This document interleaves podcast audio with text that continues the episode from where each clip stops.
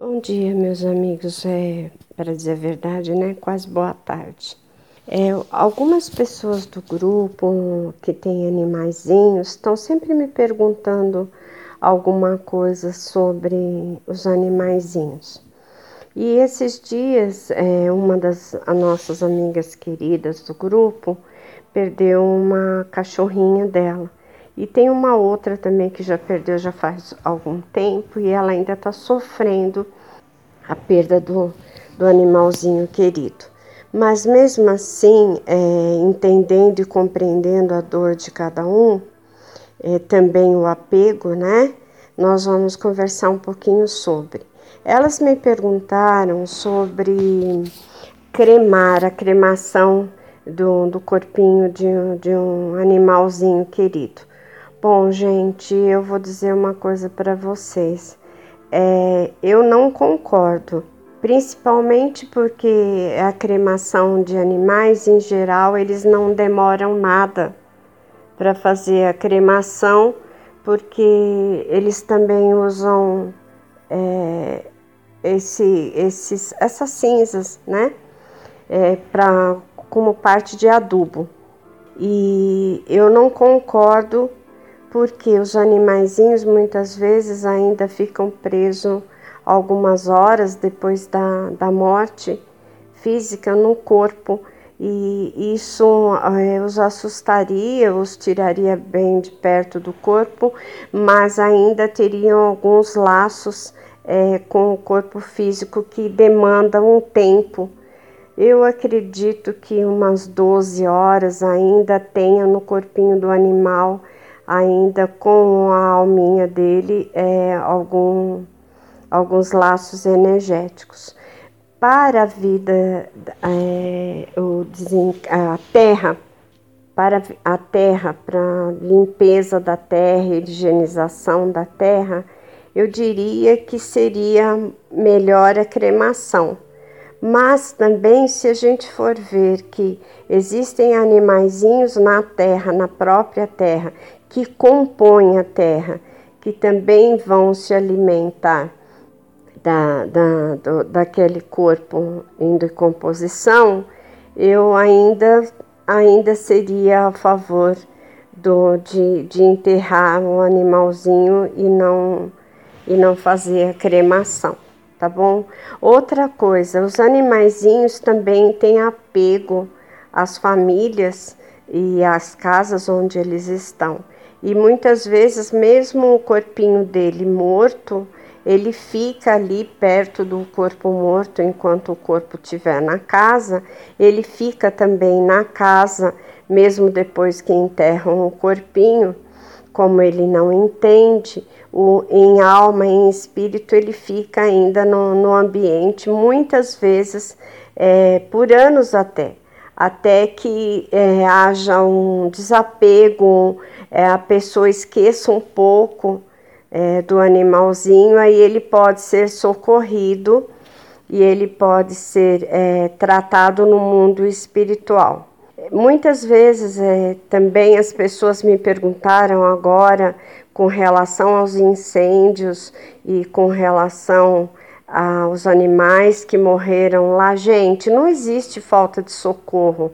O que é, é, é lamentável, evidente. Eu não vou falar que eu concordo jamais com uma coisa dessa, mas é, todos os espíritos dos animais que morreram ali, eles todos foram socorridos. Todos eles já estavam fora dos corpos quando os corpos é, vieram a perder a vida. Então, não fiquem lamentando e, e, e, chorando tanto por aqueles animais. É lógico, gente, a natureza vai se refazer, é, a natureza vai se recompor.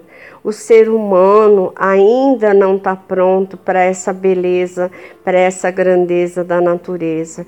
Se estivesse pronto, não haveria tanto desrespeito do ser humano para com o próprio ser humano diante da, da pandemia, as pessoas que estão indo nas praias, as pessoas que estão é, viajando para cidades turísticas, como é a cidade que eu moro, elas estão assim é, pensando somente no que elas querem, no como elas querem conseguir as coisas. E elas estão alheias à necessidade, à benevolência, à necessidade do ser humano no total, na natureza. Se nós pensarmos que a natureza em si é a mãe terra, né?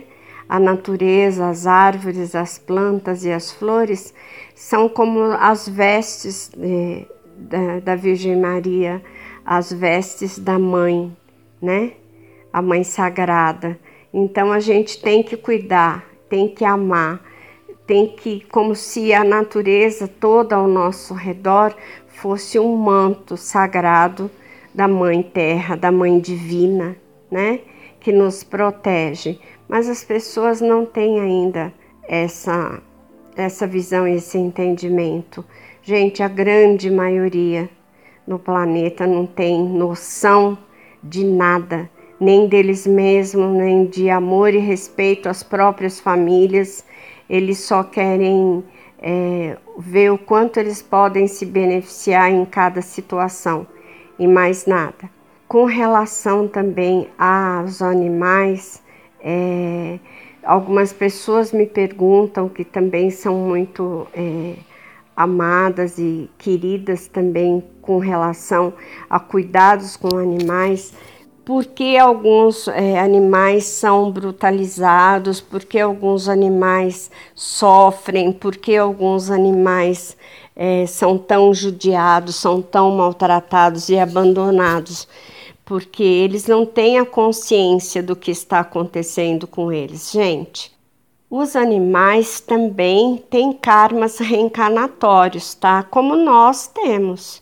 E como você desconhece o que aquele animal passou em outra vida, ou como ele foi em outra vida, você não dá para julgar o que ele esteja passando hoje, que, que Deus, que a natureza, é, tenha colocado no lugar errado. Mas também a gente tem que olhar que a grande maioria dos animais, eles vêm em determinadas casas para ensinar o amor, a compaixão, o não abandono. Eles vêm para ensinar a grandeza, a sabedoria, a paciência, o afeto. Eles vêm para ensinar grandes coisas, mas infelizmente, eles muitas vezes chegam em famílias que por mais que eles distribuam isso, não é isso que eles recebem. E eles fazem a parte deles e vão embora com os corpinhos e a energia, a alma sofrida, mas eles também fizeram a parte deles. A gente não dá para julgar porque cada situação é uma situação. Eu não concordo e nunca vou concordar com, com a maldade, com é, alienação das pessoas diante das, da maldade com qualquer animal que seja, doméstico ou não. É, eu tenho no meu quintal milhões de passarinhos que onde eu moro é montanha. Eles ficam soltos, eu trato, eu coloco alimentação e eu gosto de vê-los soltos. Tem passarinhos caros e raros, mas aqueles estão soltos. Eu tenho três cachorras em casa e eu trato com amor, com carinho, com respeito, mas eu também dou bronca e eu também educo e eu também ensino. Mas cada animal vai estar onde é a necessidade dele e aonde é a necessidade de cada família. Isso é uma programação que não dá para avaliar num, num total e numa quantidade é, vamos dizer assim, é porque todos os tigres são assim, porque todos os gatos são assim, porque todos os cachorros são assim, porque todos eles vêm reencarnados de, de, em espécies, em, em qualidades, em formatos, em sentimentos, em força bruta, em força amorosa para uma experiência na vida física, a, a qual nem eu nem vocês sabemos a totalidade como é, o que cada um daqueles animais já passou e por, pelo que cada um daqueles animais tem de passar. Mas eu vou falar uma coisa para vocês. Tem uma coisa que pode mudar muita coisa. É a oração.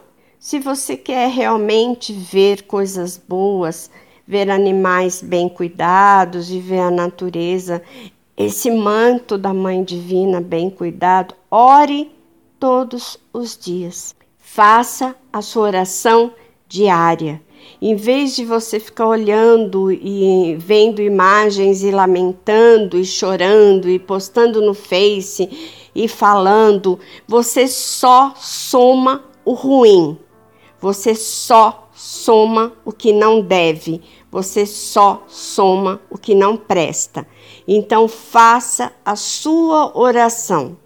Faça sua vibração positiva, olhando para a imagem da Virgem Maria, olhando para a natureza, olhando para coisas bonitas, imagens bonitas da natureza, visualizando o que você quer. Veja animais lindos, saudáveis, bonitos e veja, deseje para aquela raça que você está vendo o melhor deseje ver todos os animais daquela raça lindos, bonitos, cuidados, saudáveis. É isso que você tem que fazer. Este é o seu trabalho diante das coisas ruins que você vê.